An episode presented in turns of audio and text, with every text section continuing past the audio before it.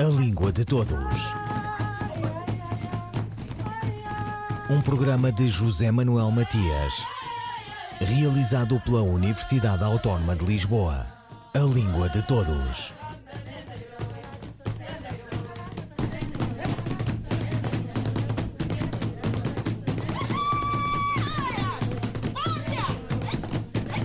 Estádio da Machava, em Lourenço Marques, 0 horas e 20 minutos do dia 25 de junho de 1975. Samora Machel declarava a independência total e completa de Moçambique. Siad Barre, presidente da Somália, Vasco Gonçalves, primeiro-ministro português, delegações do mundo inteiro saudaram o hastear da nova bandeira.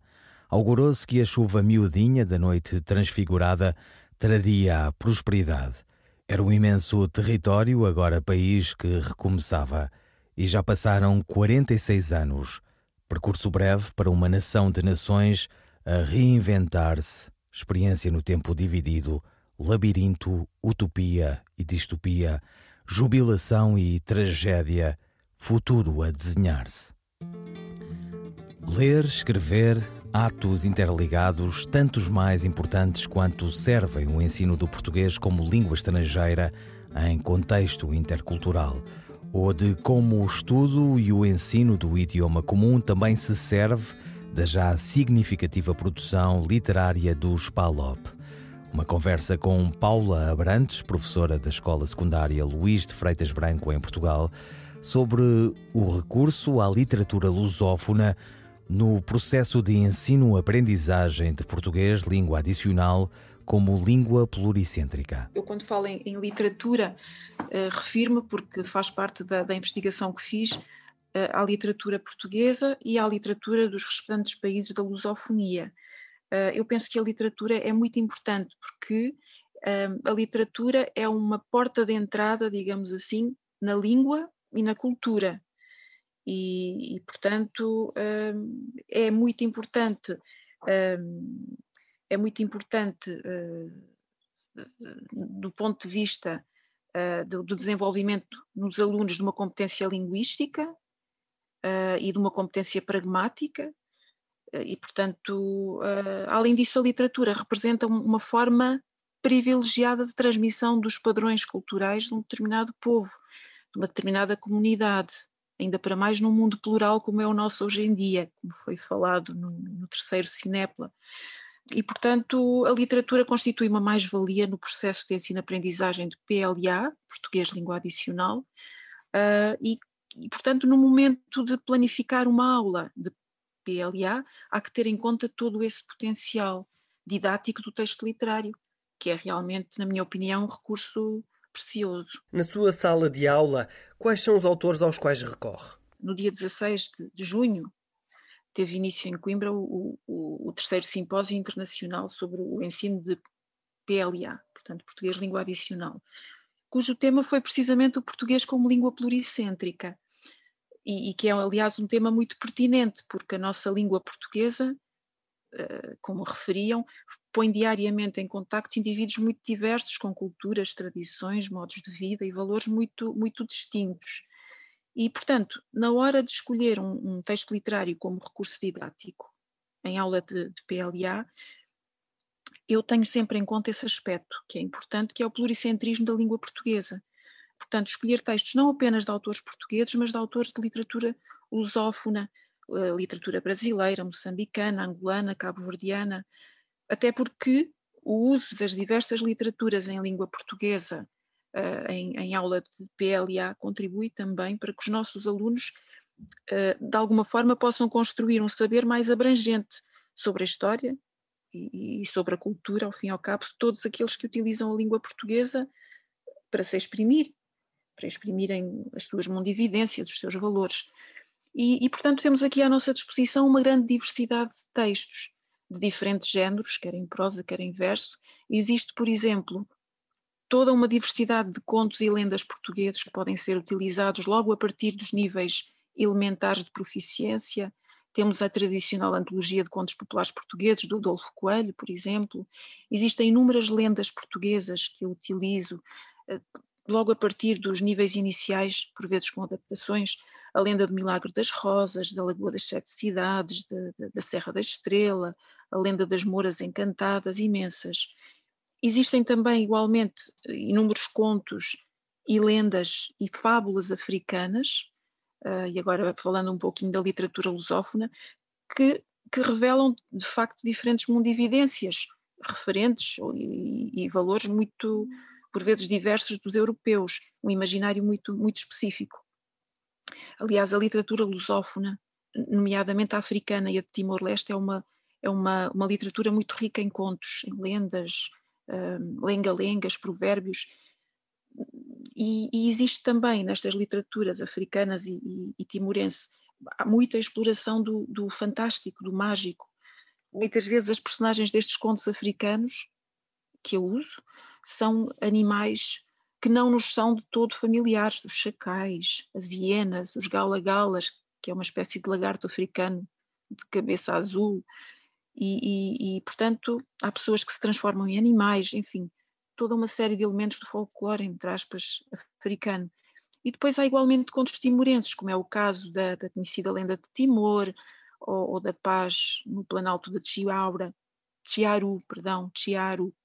Eu utilizo também habitualmente uh, contos e crónicas uh, de, de Miyakoto, e do Ondjaki e do José Eduardo Agualusa e também alguns textos com adaptações da Paulina Xiziane para os níveis mais avançados. Aliás, há uma coleção de contos moçambicanos em que um dos volumes é precisamente da autoria de Miguel de, de Miyakoto, com ilustrações de uma langatana. É, é, uma coleção que inclui também contos de outros autores moçambicanos, de, do Ngulani Bacacosa, do Onuana, da Paulina Xiziane, e há uma compilação também de contos angolanos que é chamada Histórias Além do Tempo, com contos do Onjaki, do Pepetela, da Agualusa, do, do, do José Samuila, uh, e portanto são tudo contos que eu vou selecionando, que eu vou utilizando, que eu vou introduzindo nas minhas aulas, uh, pontos, portanto contos da lusofonia. Na literatura brasileira, normalmente utilizo, dependendo dos níveis, de proficiência, crónicas, há crónicas muito interessantes do Luís Fernando Veríssimo, hum, da Marta Medeiros, hum, hum, há contos do Machado de Assis, que aliás fazem parte do, nosso Plano Nacional de Leitura, que eu também utilizo com algumas adaptações, e já cheguei a utilizar contos da Lígia Fagundes Teles, nos níveis mais avançados. Relativamente à literatura portuguesa, Utilizo os contos da Sofia de Melo Breiner, por exemplo, O Espelho, ou O Retrato Vivo, A Árvore, os contos exemplares, as histórias da terra e do mar. Depois, da Agostina Bessa Luís, há uma obra que é Dentes de Rato, que não é difícil também. Há os contos do Miguel Torga, há os contos dessa de Queiroz para os níveis mais avançados, há contos também da Lídia Jorge. Utilizo também Alice Vieira, há um livrinho da Mónica Baldac que se chama A Folha do Limoeiro, que é uma história curta e que é excelente para ensinar, por exemplo, o pretérito imperfeito, que nem sempre é um tema óbvio uh, para, para, para os nossos alunos distinguir o pretérito perfeito do uso do pretérito perfeito simples. Paula Abrantes, professora da Escola Secundária Luís de Freitas Branco, em Portugal, sobre o recurso à literatura lusófona no processo de ensino-aprendizagem de português, língua adicional como língua pluricêntrica. Esta professora recorre muitas vezes à poesia lusófona musicada. Paula Abrantes. Poemas de Fernando Pessoa musicados por, por cantores nossos, por exemplo, o Presságio, que é interpretado pelo Salvador Sobral. Uh, e há outros poemas também de Pessoa que são interpretados pela, pela Marisa, pela Ana Moura, pela Mafalda Arnaud, António Zambujo, alguns fadistas. Existe inclusive é um álbum, não me recordo agora o nome, um álbum só com poemas musicados por fadistas portugueses, poemas de Fernando Pessoa. Depois da Flor Bela Espanca há o tradicional Perdidamente, interpretado pelo Luís Represas, que é um poema bonito, não esquecendo também a lusofonia, a poesia lusófona. Uh, por exemplo, há um, há um poema muito bonito da Conceição Lima, de São Tomé, que é interpretado pela Isabela Bretz, que é fantástica. E há um outro poema um, do cabo-verdiano uh, Eugênio Tavares, Canção ao Mar, designa-se Canção ao Mar. Há ainda um poema chamado um, Inverno, que é do brasileiro António Cícero, musicado pela Adriana Calcanhoto. Quais são as maiores dificuldades que os alunos e também a professora encontram? É assim, da parte dos alunos, não tenho. Uh, isto isto é, é, muito importante a seleção que nós fazemos dos textos, à partida. Uh, temos de conhecer muito bem o grupo com que, com que estamos a trabalhar e, portanto, escolher um texto que seja adequado.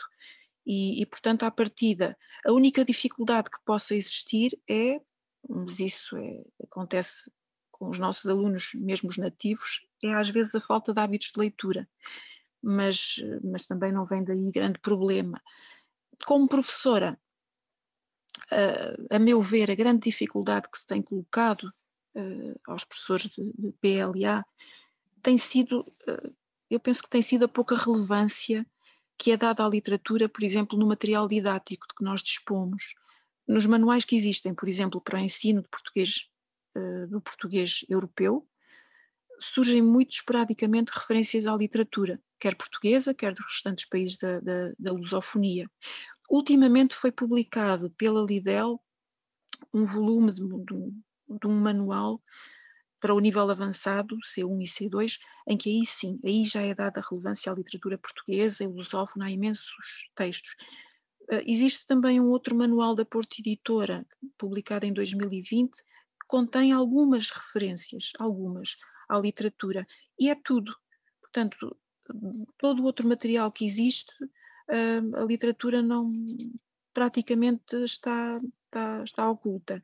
E, portanto, como são escassos os recursos didáticos, o professor de português língua adicional ou português língua de acolhimento, que é o que eu leciono, continua a ter de produzir os seus próprios materiais e a participar em simpósios, como foi o caso do terceiro Cinepla, é a única forma de estar a par do que, do que vai sendo discutido na academia.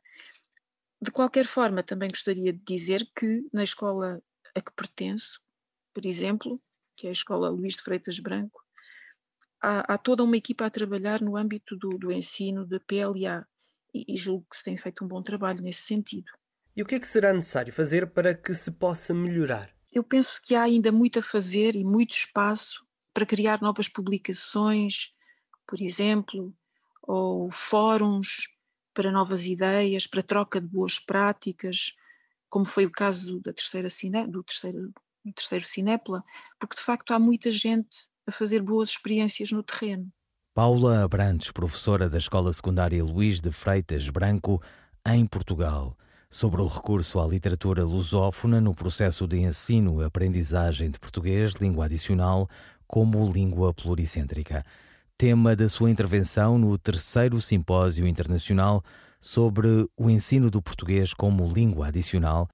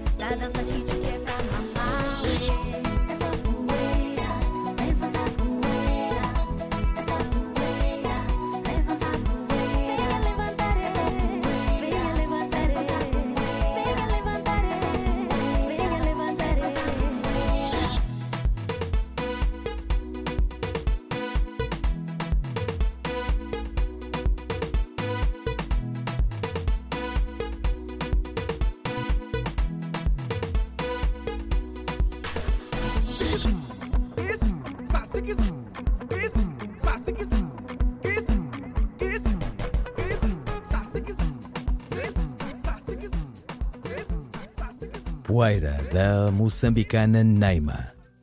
O nome cessão com dois S está relacionado com o verbo cessar, também com duplo S? A resposta de Sandra Duarte Tavares. Não, a palavra cessão não está relacionada com o verbo cessar.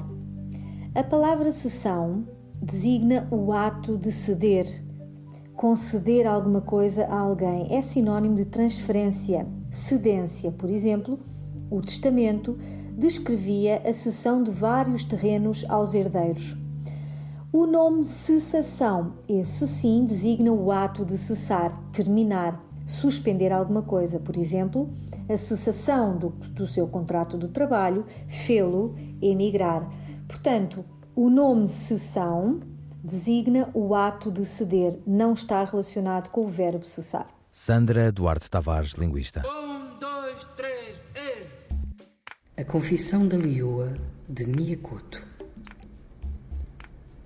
Como todas as mulheres de Kulumani, chamava o marido por Netuango. O homem chamava-se Genito Serafim Mepepe. Por razão de respeito, porém, a mulher nunca se dirigia a ele pelo nome. Éramos assimilados, sim, mas pertencíamos demasiado a Kulumani. Todo o nosso presente era feito de passado naquele momento, anexando-se junto dela, o marido falou-lhe com suavidade a que ela não estava habituada. Cada palavra uma nuvem reparando os céus. O que fazemos agora? Ora, agora. Agora vivemos, mulher. Eu já não sei viver, Netuango. Ninguém sabe. Mas é isso que a nossa filha nos pede, que vivamos não me fale o que a nossa filha pediu. Você nunca a escutou? Agora não. Agora não, mulher. Não entendeu a minha pergunta. O que fazemos nós com a parte da nossa filha que não enterramos? Não quero falar disso, vamos dormir. Ela soergueu-se, apoiada num cotovelo. Os olhos estavam rasgados como os de um afogado. Mas a nossa silência, calada mulher, esqueceu que não podemos nunca mais pronunciar o nome da nossa filha. Eu preciso saber que partes do corpo enterramos. Já disse para se calar, mulher. Um tremor de folha na sua voz, meu pai brigava com infernos interiores. O ensanguentado saco contendo os restos da filha ainda pingava na sua memória e de novo a insepultável lembrança o assaltou. O tropel de vozes e espantos que o despertara na anterior madrugada. Acerto de A Confissão da Leoa de Miyakoto na voz da atriz Maria Henrique. O moçambicano Miyakoto dispensa apresentações. Natural da Beira, segunda cidade do país, o autor de Terra Sonâmbula, um marco no seu já longo percurso, é bem conhecido do público português e de língua portuguesa bebendo no grande rio do brasileiro Guimarães Rosa e das variações do idioma do país do Índico. O texto de Miyakoto alia experimentação e poeticidade e pretende fundar uma variação de moçambicanidade onde particular e universal se conjugam. Ouviram Língua de Todos, as despedidas de José Manuel Matias, Miguel Roque Dias e Miguel van. A língua de todos. Um programa de José Manuel Matias, realizado pela Universidade Autónoma de Lisboa. A língua de todos.